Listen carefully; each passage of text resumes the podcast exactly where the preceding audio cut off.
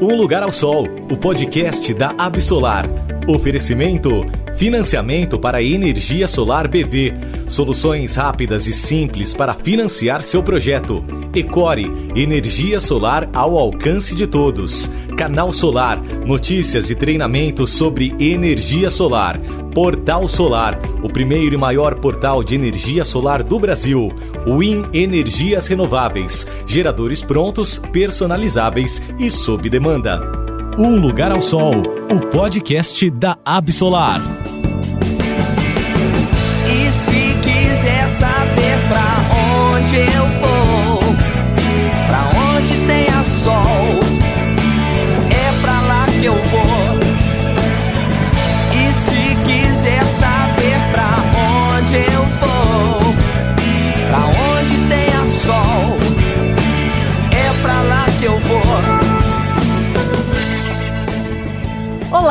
Está começando o nosso podcast Um Lugar ao Sol. Hoje ao som do J Quest. E a gente aqui dá esse recado. Se quiser saber para onde nós vamos, é para onde tiver sol.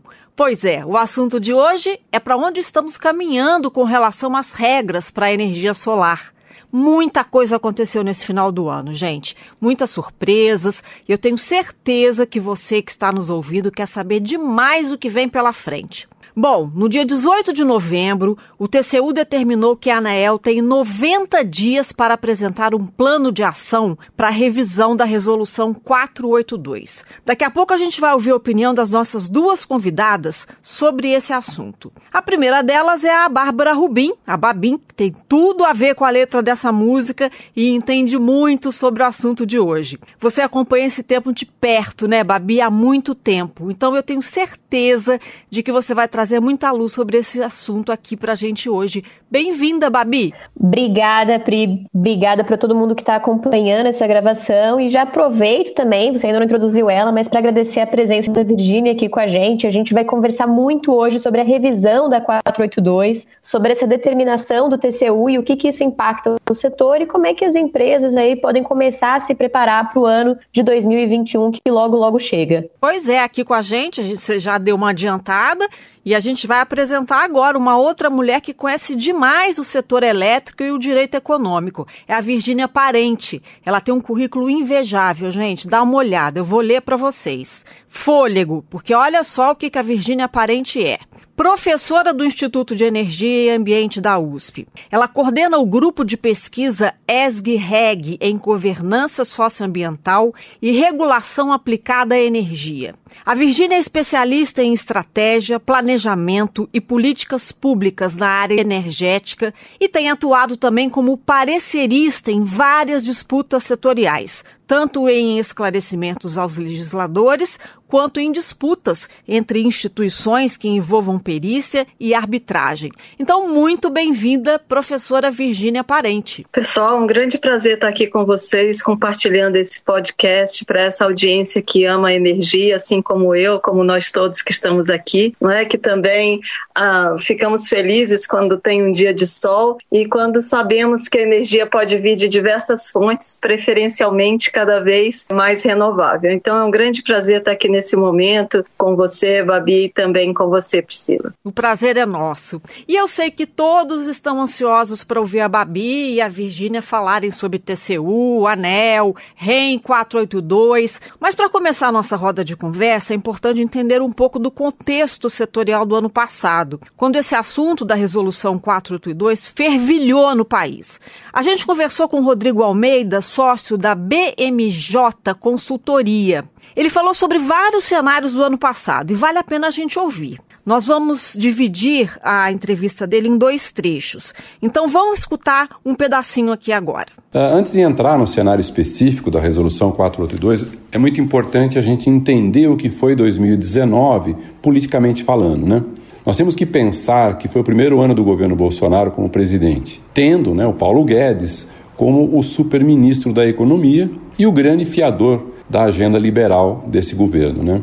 Quando a gente fala uma agenda liberal, a gente remonta né, a frase do Paulo Guedes de menos Brasília e mais Brasil.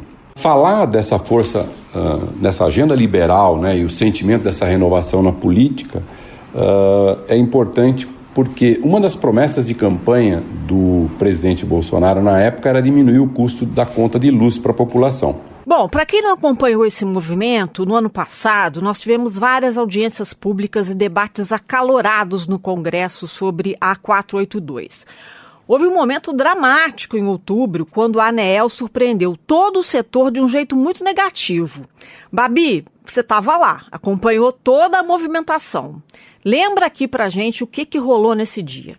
Vamos lá, Pri. Bem, primeiro, só para fazer um histórico aí para o nosso ouvinte, vale lembrar sempre que a 482 é a resolução normativa que permitiu que todo consumidor de energia elétrica cativo, né, ou seja, que usa energia que é fornecida diretamente das concessionárias de energia elétrica, pudesse gerar a própria energia a partir de fontes renováveis e receber com isso uma economia, um crédito de energia na sua conta de luz. Essa resolução veio em 2012 e passou, né, começou, se iniciou um processo de revisão dela em maio de 2018. Esse processo era para ter sido concluído em dezembro do ano passado mas depois de um ano e meio praticamente já aí, né, de um processo de consulta pública, ouvindo a sociedade sobre o que deveria ser o futuro da 482, quando chegou na etapa da ANEL apresentar de fato o rascunho do que viria a ser o texto da nova resolução, a agência surpreendeu o setor apresentando uma proposta que era muito diferente das propostas que tinham sido apresentadas ou discutidas anteriormente, né? Ou seja, do que tinha sido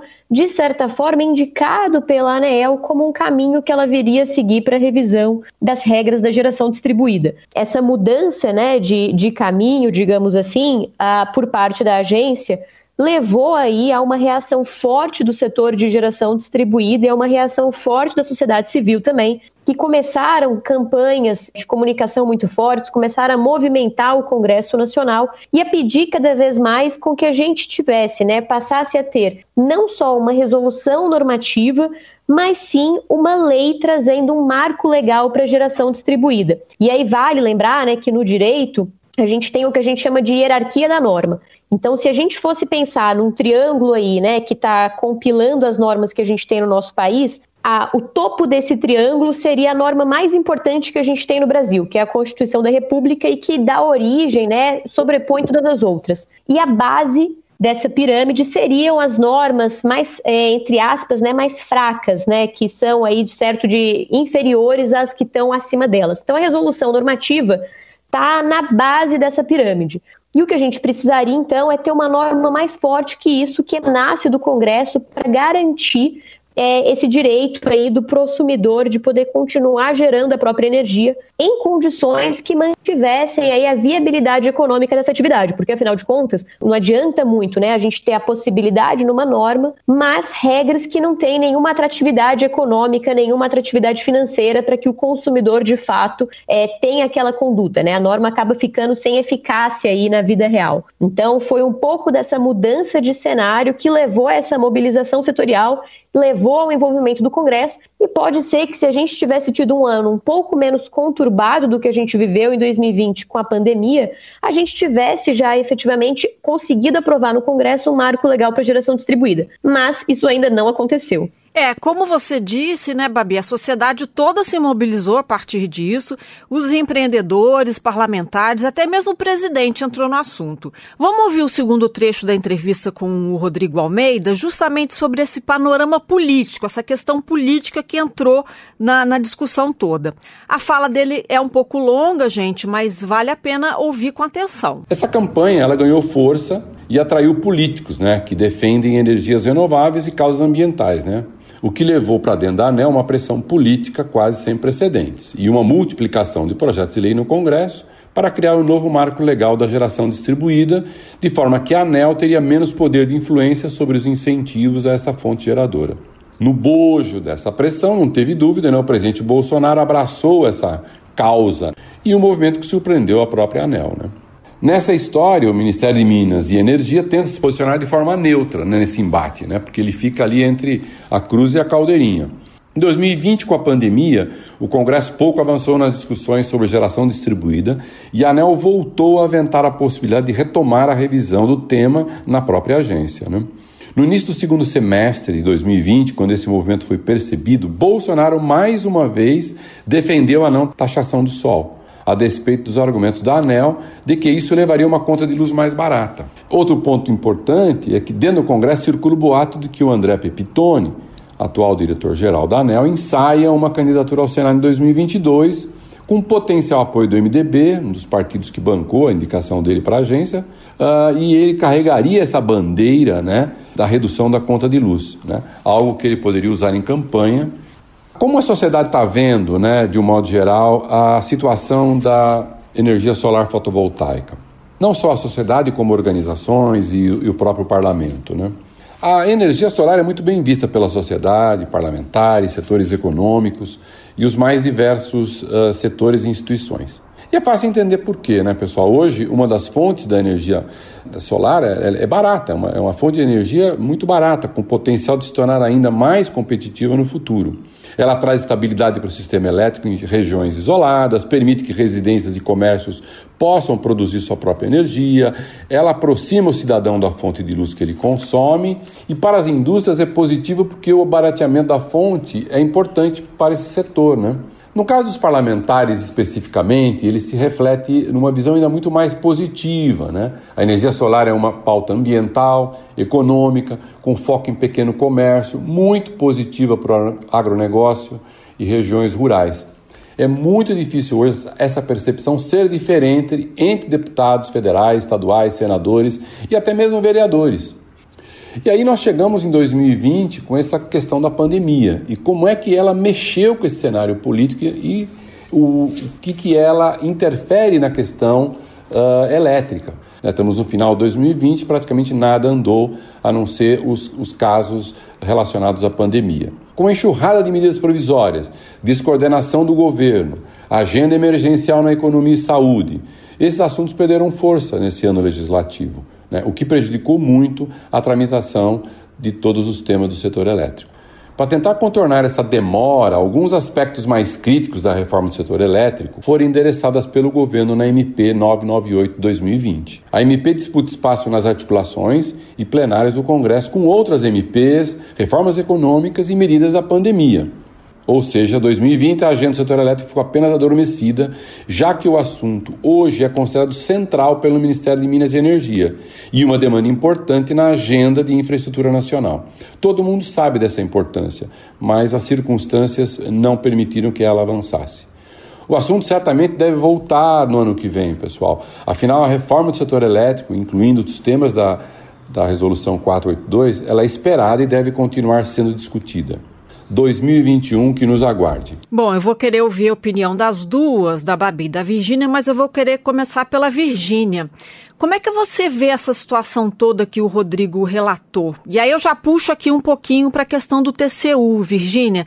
Como que isso tudo está relacionado? É preciso entender que a gente teve uma grande evolução na forma de produzir energia, não é? A energia elétrica consumida nos tempos atuais. Se a gente for olhar os primórdios da energia, é, até em metade do século passado, nos anos 60, inclusive, várias regiões no interior de São Paulo mesmo produziam energia de forma distribuída, através de geradores a óleo, por exemplo. Algumas regiões mais distantes, algumas fazendas, não tinham acesso à rede elétrica, à rede de energia como conhecemos hoje. E nós sabemos que a maior parte da energia do Brasil ela é feita de uma maneira centralizada, ou seja, através de grandes empreendimentos. Falamos de hidroelétricas, falamos de termoelétricas, falamos de Angra, por exemplo, no Rio de Janeiro, empreendimentos de grande porte. E mais recentemente, nas últimas décadas, começaram a entrar empreendimentos de menor porte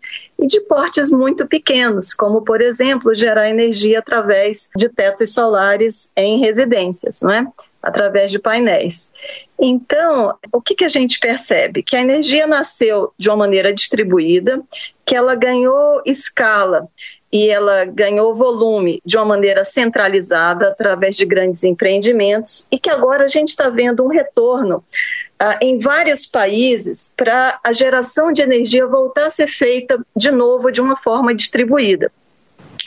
O que, o que ocorre é que esse, retorno sempre causa um pouco de tumulto e, e não deixa de ser uma certa ruptura sobre a maneira como as coisas vinham sendo feitas. E nós verificamos que há inúmeros benefícios em a gente incorporar a geração distribuída. E quase que 100%, 99,8% de toda a geração distribuída, é, não centralizada, ela vem da tecnologia solar fotovoltaica aqui no nosso país.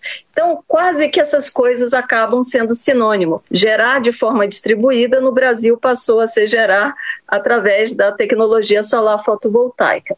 A questão é que nós temos benefícios para a sociedade inteira e alguns custos que eventualmente estão sendo momentaneamente pontuais e descarregados nos ombros de uma parte da sociedade. E a controvérsia vem daí. Por isso que o TCU se manifesta.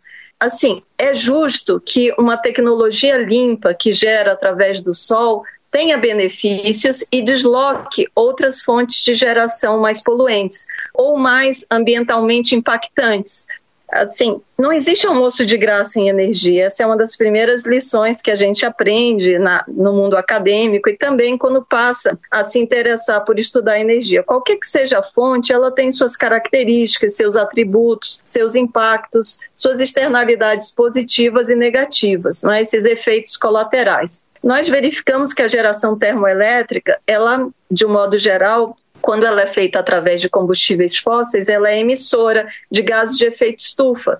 E se a gente imagina que uma tecnologia limpa, como a solar fotovoltaica, pelo menos no momento de geração, gera através da energia do sol, que é transformada em eletricidade, se entra mais essa energia, pode eventualmente reduzir a participação de algumas das, das tecnologias fósseis mais poluentes ou, um, ou mais emissoras. Né? A questão é que a gente sabe também que a energia solar, que o sol não brilha à noite. Então, que é preciso uma série de arranjos é, e de compromissos e de acordos entre os agentes para viabilizar a própria tecnologia solar fotovoltaica. Ou seja, se eu tiver painéis solares na minha casa durante o dia e quiser consumir energia durante a noite, é como se alguém fizesse um papel de um banco. Olha, eu deposito esse dinheiro aqui agora, nesse momento, e retiro na hora que eu preciso. É um para um. Você vai me cobrar alguma coisa por isso? É uma taxação?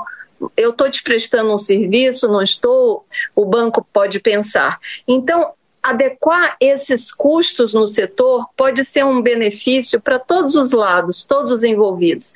Quem está depositando energia e retirando depois, quem está guardando essa energia. E também é preciso considerar que essa tem sido uma tendência inexorável no mundo. A geração distribuída está crescendo de uma maneira muito forte.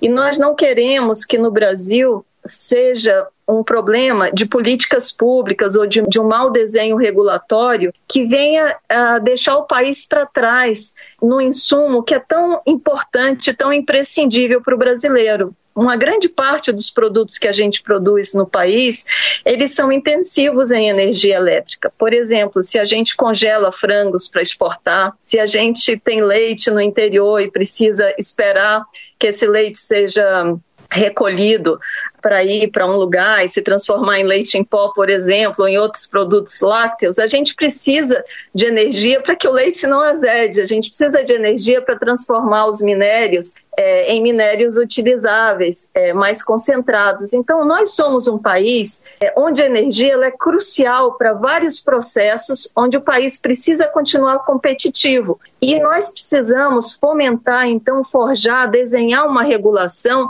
que propicie isso, que não atrapalhe esse processo e que, ao mesmo tempo, seja justa com todos os participantes, com aqueles integradores que fornecem a instalação, os painéis, que conseguem fazer oferta para que em várias residências, comércios e indústrias haja o aproveitamento da energia solar fotovoltaica, mas também para a distribuidora que participa desse processo como uma espécie de banco e também para o país como um todo que não quer ficar atrás de uma tendência inexorável mundial que é a volta com muita força da geração distribuída. Então, um grande desafio nosso é como fazer uma legislação que seja justa com todos os participantes dessa cadeia e que não deixe o país para trás. Babi, você quer complementar alguma coisa? Quero sim. Acho que a Virgínia definiu muito bem quando ela colocou que é um desafio muito grande fazer uma norma né, que seja justa sobre a perspectiva, digamos assim, de todos os agentes envolvidos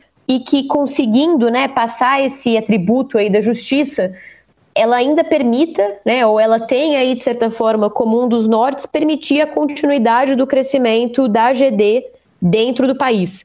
Né, que é uma tendência mundial e que, além de ser uma tendência, tem aí diversos atributos que vão além dos atributos elétricos, né, que a gente sabe que são os atributos sociais, os atributos ambientais e que precisam ser valorados. E acho que tem dois pontos que são muito importantes da gente dizer, né? Eu tenho costumado assim falar para tocar no assunto da revisão que existe um desafio e aí não sei se a Virgínia também concorda comigo ou não, de que a estrutura tarifária que a gente tem hoje ela torna muito difícil a que a gente internalize os atributos da geração distribuída.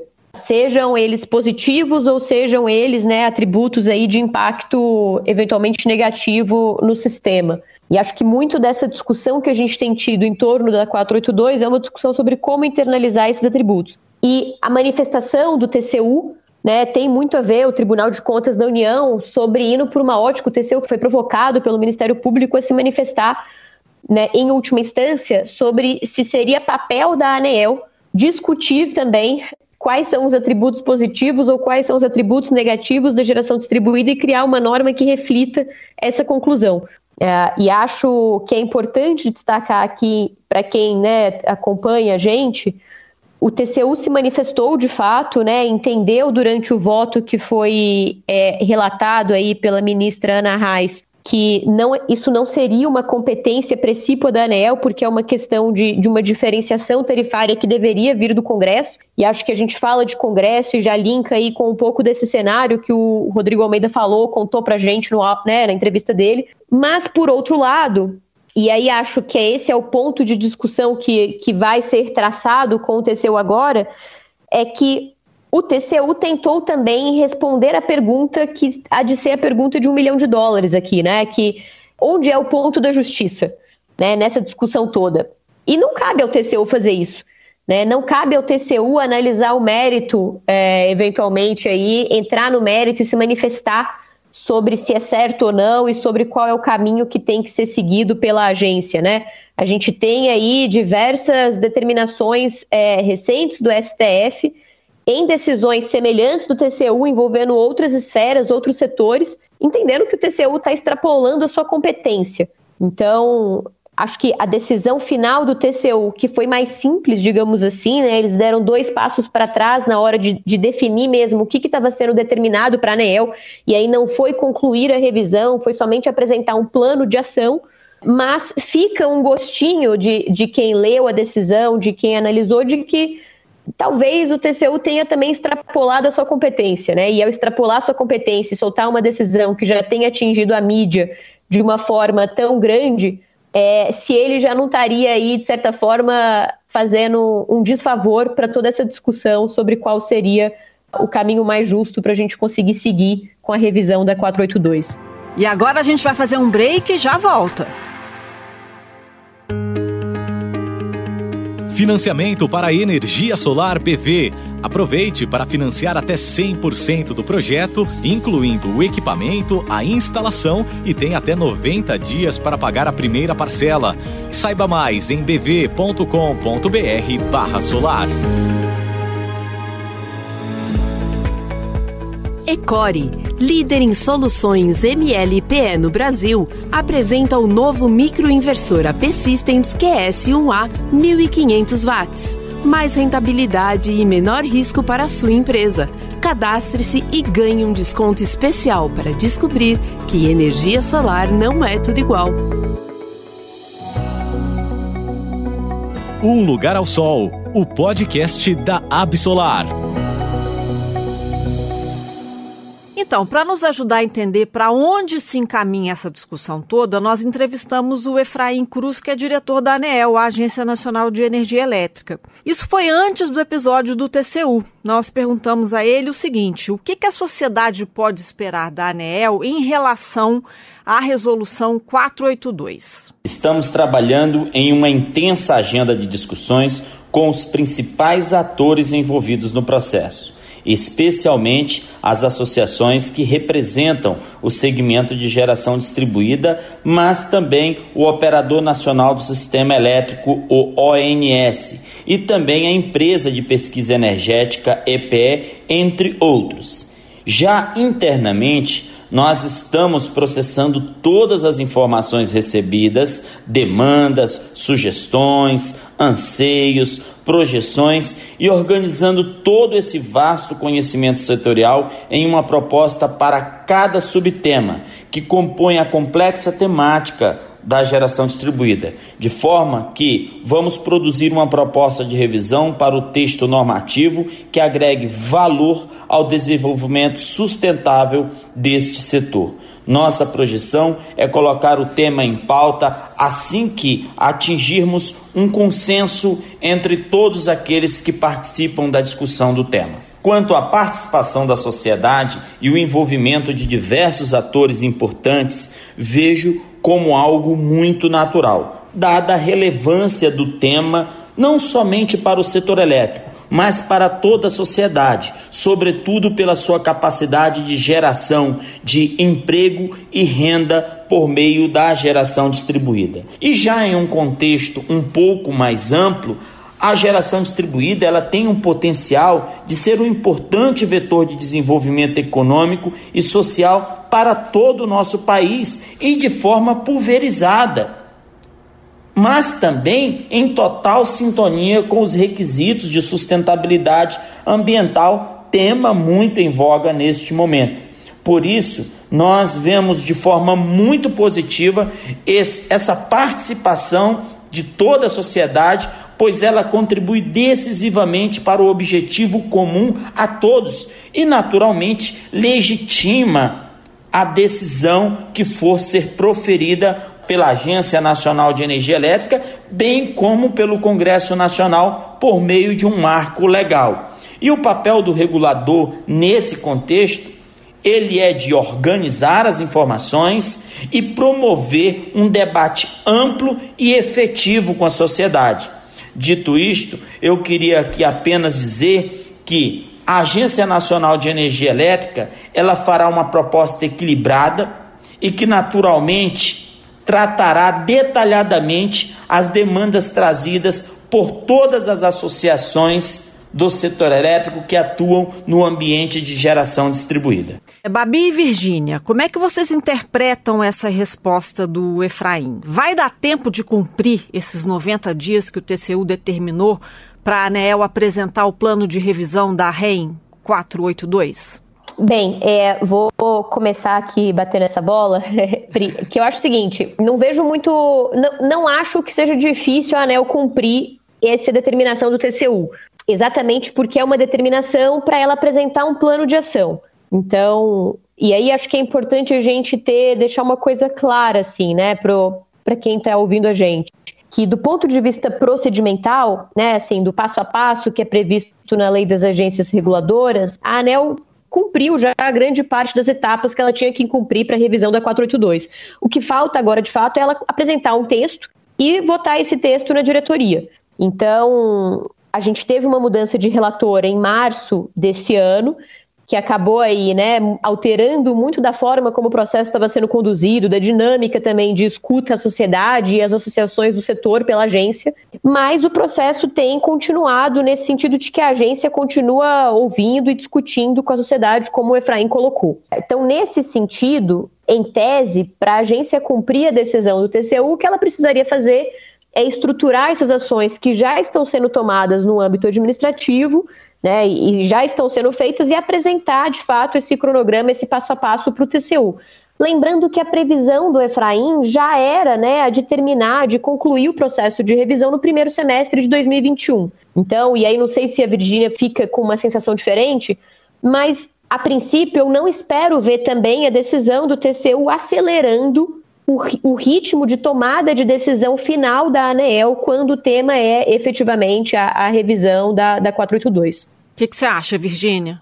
Olha, eu acho que o, o Efraim ele foi muito feliz quando ele falou que a ANEL está aberta à escuta e à escuta dos vários agentes. Né? É, isso é muito importante, porque se a gente está discutindo esse assunto, é porque existe uma contenda, existe uma disputa sobre custos, sobre viabilidade. E nós, como brasileiros, queremos um resultado justo. Queremos um resultado justo para a sociedade também no longo prazo, não só uma resolução de curto prazo que possa trazer problemas no longo prazo. Eu entendo assim que a questão, não acho que seja uma questão simples, é uma questão muito complexa e ter dado à ANEL metade do tempo do que era a expectativa da ANEL, a ANEL, vale a pena abrir um parênteses, é entre as agências reguladoras a mais respeitada atualmente e considerada a mais transparente, que faz reuniões a viva voz, transmitidas pela internet, que os diretores precisam se posicionar, que permite acesso, que fomenta chamadas públicas e escutas públicas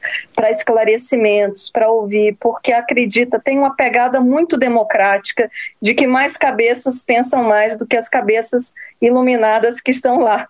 É? Então, isso é alguma coisa muito boa, mas isso por si só não garante um resultado satisfatório. Então, é necessário que haja realmente esse envolvimento dos stakeholders, dos interessados, em que haja uma solução que seja uma solução equilibrada. E é essa luta por uma solução equilibrada que está na mesa.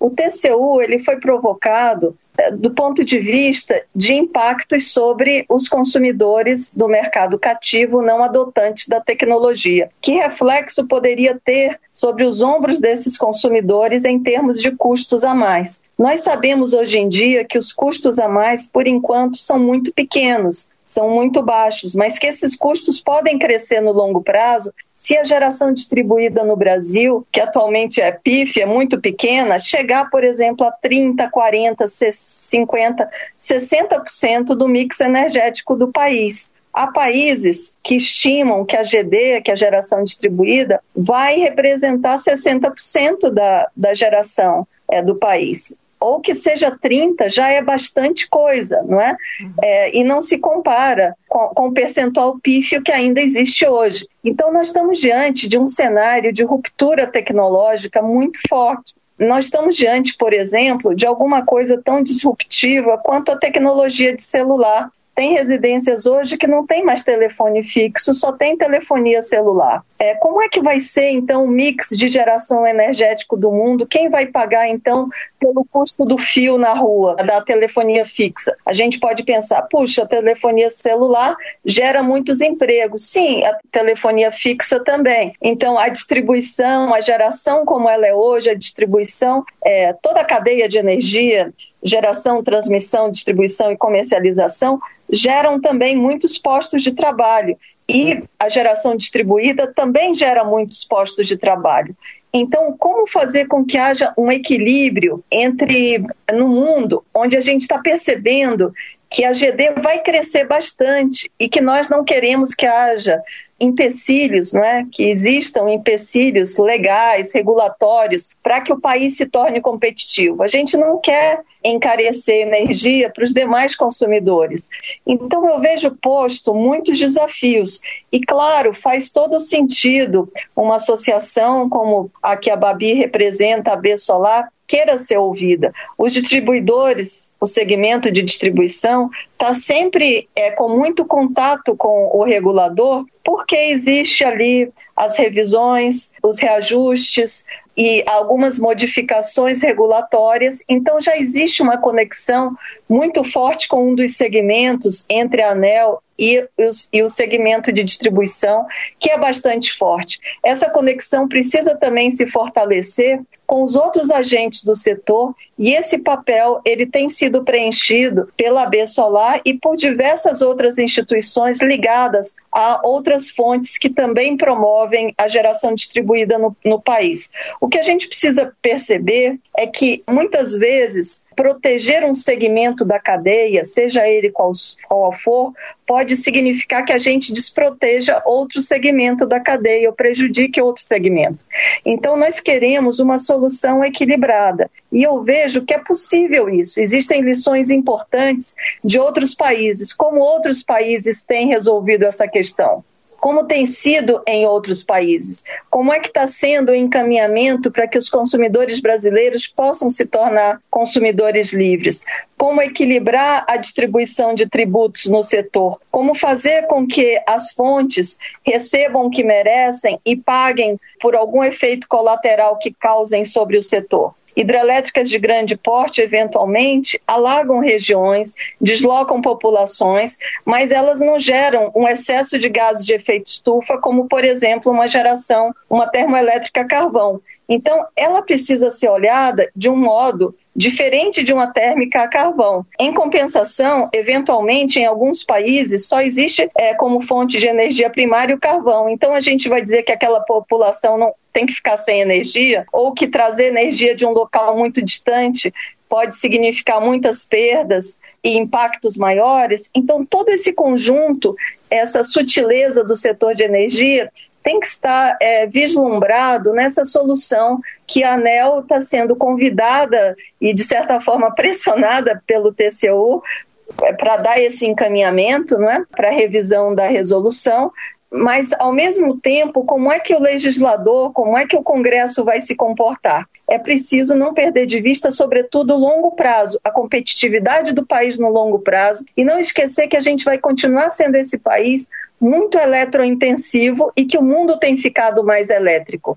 Então, significa que a participação da energia elétrica no mix de custos, né, de fontes de energia disponível, tende a crescer no mundo inteiro. Os carros tendem a ficar elétricos. Então, a ampliação de fontes na matriz, também por esse lado, ela é bem-vinda. Mas há muitas coisas na mesa que precisam ser olhadas com muita delicadeza e com muita equidade. Então, esse olhar de múltiplos lados é, de certa forma, uma tendência que nós da academia, embora eu também tenha passado por bancos de investimento em metade da minha carreira, na academia a gente tem um treinamento de olhar as coisas pelos múltiplos lados e tentar fazer a, a melhor justiça possível. É, eu não sei se eu estou enganada, mas me parece que essas questões todas que vocês estão levantando passam muito pela discussão do novo marco regulatório, né? Já existem vários projetos de lei tramitando no Congresso sobre o marco regulatório e na decisão da semana passada, o próprio TCU recomendou que o Ministério de Minas e Energia desenvolva um programa para geração distribuída e envie para o Congresso votar. O que, que o TCU quis sinalizar com isso? É, acho que muito do que o TCU quis é, sinalizar foi, de fato, a necessidade de que a gente tenha uma política pública para geração distribuída e em sendo uma política pública, né, e acho que fazendo um link com o que a Virginia falou, né, quando a gente tem que olhar muitos lados diferentes para muitas esferas diferentes, acho que de fato o Congresso, que representa a sociedade, é a casa né, que está legitimada a fazer isso, ou que, está, ou que deveria estar mais bem habilitada a fazer isso por meio de fato da aprovação de uma política pública que é o que o TCU recomendou que seja feito para geração distribuída e é de fato o que a gente espera, né? O que é uma ânsia do setor que tem sido solicitado aí, tem sido um pleito importante do setor há muito tempo. E acho que a, é importante também dizer que essa, essa discussão, que é muito complexa, ela vai muito além, de certa forma, apesar da gente ter centrado a revisão da 482 nessa discussão sobre a valoração dos créditos de energia e a forma como se dá a valoração desses créditos, é uma discussão muito mais ampla né, ou deveria ser muito mais amplo do que somente a valoração, apesar desse, de, novamente, ser um ponto muito importante. E deveria ser também uma oportunidade para que a sociedade, junto com o regulador, junto com o formulador de política pública, junto com os agentes, discutam outros temas extremamente importantes também para a sobrevivência ou para o bom funcionamento né, do mercado de geração distribuída. E aí, um desses temas que acredito que uma política pública ou um marco legal trabalhado com mais calma permitiria que a gente olhasse, por exemplo, seria a questão mesmo de como a gente melhor regula a atuação das distribuidoras dentro dessa esfera da geração distribuída, né? Não só a atuação das distribuidoras para um ponto de cumprimento dos prazos e cumprimento dos procedimentos que são previstos a elas, porque de nada a gente adianta também, né? Se por um lado, de nada adianta ter uma norma se ela não conseguir ter eficácia, né? Se ela não conseguir ter uma efetividade porque tem viabilidade econômica total, de nada adianta também a gente ter uma determinação, uma obrigação por uma parte se a gente não não, não, não existe nenhuma penalidade pelo descumprimento recorrente dessas obrigações, é, que é o que a gente, infelizmente, acaba enxergando muito hoje quando a gente olha para algumas áreas de concessão. Então, o marco legal daria oportunidade para a gente olhar sobre as condutas das distribuidoras, sobre essa ótica de como elas estão cumprindo ou não as obrigações que são previstas para elas hoje no âmbito da geração distribuída, mas olhar também para qual é a melhor forma da gente regular a entrada por exemplo, de empresas dos grupos econômicos das distribuidoras no mercado no âmbito da geração distribuída. Até que ponto, de fato, né, existe algum mecanismo aí que, que acaba sendo um pouco anticoncorrencial? E até já queria aproveitar aqui para pedir a opinião da Virgínia sobre esse ponto, porque acho que é a pessoa mais capacitada aqui para trazer para a gente uma, uma leitura sobre esses outros aspectos que a gente deveria olhar quando a gente fala de construir de fato um marco legal para GD. Então diga lá, Virgínia. Uh, o que, que a gente percebe em relação a algumas das coisas que a Babi falou? É verdade que a quantidade de reclamações em relação a algumas distribuidoras, né, o número de reclamações que a ANEL recebeu foi um número que escalou, né, um número muito elevado, que foi crescente a quantidade de reclamações dos integradores, que tiveram atrasos, que fizeram pedidos de conexão e que inicialmente disseram que o pedido sairia, houve atraso para sair, ou a necessidade de reforço na rede, que por outros parâmetros e por outros técnicos os reforços foram é, excessivos. E isso daí pode ser interpretado ou eventualmente até caracterizado como barreiras administrativas colocadas ao crescimento da GD porque se eu gero a minha própria energia e deixo de comprar energia da rede, ou ganho créditos para isso, o mercado de faturamento da rede de distribuição se reduz. Então, é, não seria necessariamente do interesse das distribuidoras estender um tapete vermelho à integração, ao crescimento da geração distribuída no país. A questão é que as distribuidoras ou os grupos econômicos aos quais elas pertencem também vislumbram na geração distribuída um novo nicho de mercado. Essas duas atividades não podem se misturar, porque uma delas, a atividade de distribuição, é um monopólio natural. E na atividade de integração, ou seja, de instalação de painéis solares, é, essa é uma atividade muito concorrencial.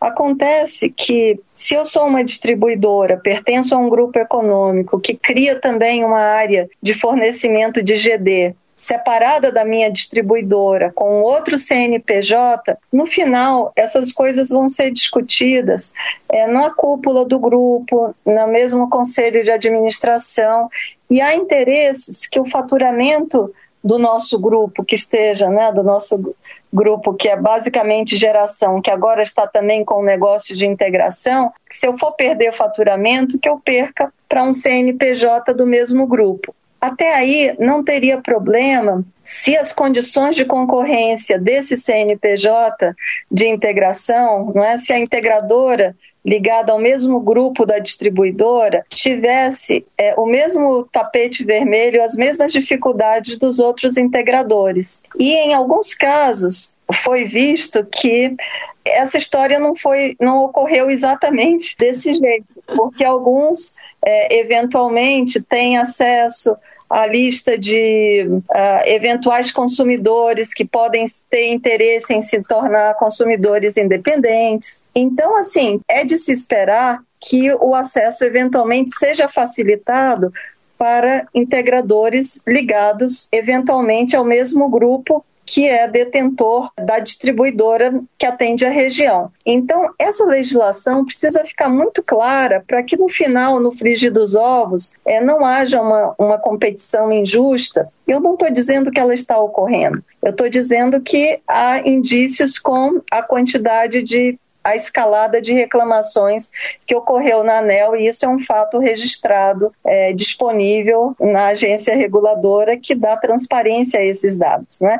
Então, é preciso que esse integrador ligado eventualmente ao mesmo grupo da distribuidora tenha as condições de regulação e um meio de campo de concorrência bastante equilibrado com os demais integradores. É isso que se espera, para que não sobre no final apenas o integrador ligado à distribuidora porque ele teve eventualmente condições melhores ou alguns poucos é, integradores no mercado. Porque se a gente tem um mercado oligopolizado ou monopolizado, o equilíbrio de preço, quando a gente tem um monopolista, ele sabe que ele não tem concorrência nos calcanhares e ele coloca o preço muito acima do que seria um preço no mercado concorrencial. Isso prejudica até as próprias pessoas até as próprias empresas que eventualmente queiram instalar tetos solares, painéis solares, geração solar no futuro. Vai ficar mais caro se só sobrar aquela empresa ligada ao grupo da distribuidora. Isso significa que também vai encarecer e vai roubar graus de competitividade desse comércio ou dessa unidade familiar que vai ter menos recursos para outras coisas. Então a gente quer é, um mercado concorrencial porque a gente sabe que esse é um, vai ser sempre um mercado mais eficiente. Então diante de dificuldades encontradas pela geração distribuída no país, é necessário que a ANEL lance um olhar e gaste também tempo em regular e equilibrar o meio de campo entre os integradores ligados ao mesmo grupo de uma, é, no, nos quais existe uma distribuidora, de outros integradores que não fazem parte de uma holding na qual existe distribuição. Tá certo. O papo tá ótimo, mas o nosso tempo tá acabando. E eu quero muito agradecer aqui a presença da Virgínia Parente, aqui no nosso podcast. Obrigada, Virgínia. Você acrescentou muita informação importante e eu espero que você venha mais vezes aqui ao nosso podcast Um Lugar ao Sol. Muito obrigada, Virgínia. Claro, será um grande prazer. E dizendo que a gente reconhece os atributos da geração distribuída, estão aí presentes em vários países, crescendo. É, gerar de forma distribuída é como colocar os ovos em mais cestas, não é? Eventualmente, se tivesse mais geração distribuída, o Amapá não estaria sofrendo da forma como está sofrendo agora. Então, a geração distribuída tem muitas vantagens e terá ainda um papel maior quando as baterias entrarem de uma forma mais pesada no Brasil, como vem entrando em vários países, como ah, na América do Norte e também no continente europeu. Boa lembrança falar do Amapá. Babi, foi ótimo ter a sua companhia aqui novamente, sempre muito bom estar com você. Prazer foi meu, Pri. Obrigada a você, obrigada aí para os nossos ouvintes que acompanharam a gente em mais esse episódio e até uma próxima. Até uma próxima. E queremos agradecer a participação do Rodrigo Almeida, da BMJ Consultoria, e do Efraim Cruz, da ANEEL, que nos concederam as entrevistas que vocês ouviram aqui hoje. Eu também quero fazer um agradecimento especial às nossas parceiras que estão nos ajudando com esse produto de comunicação tão legal que é o Lugar ao Sol. Um Lugar ao Sol, o podcast da Absolar agradece a BV Financeira e Ecore pelo apoio.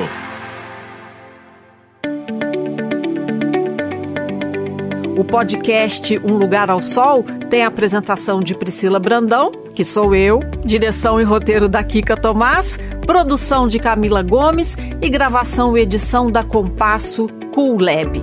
Hoje você ouviu o Sol do J Quest e eu te vejo no próximo podcast. Beijos! Um Lugar ao Sol, o podcast da Absolar.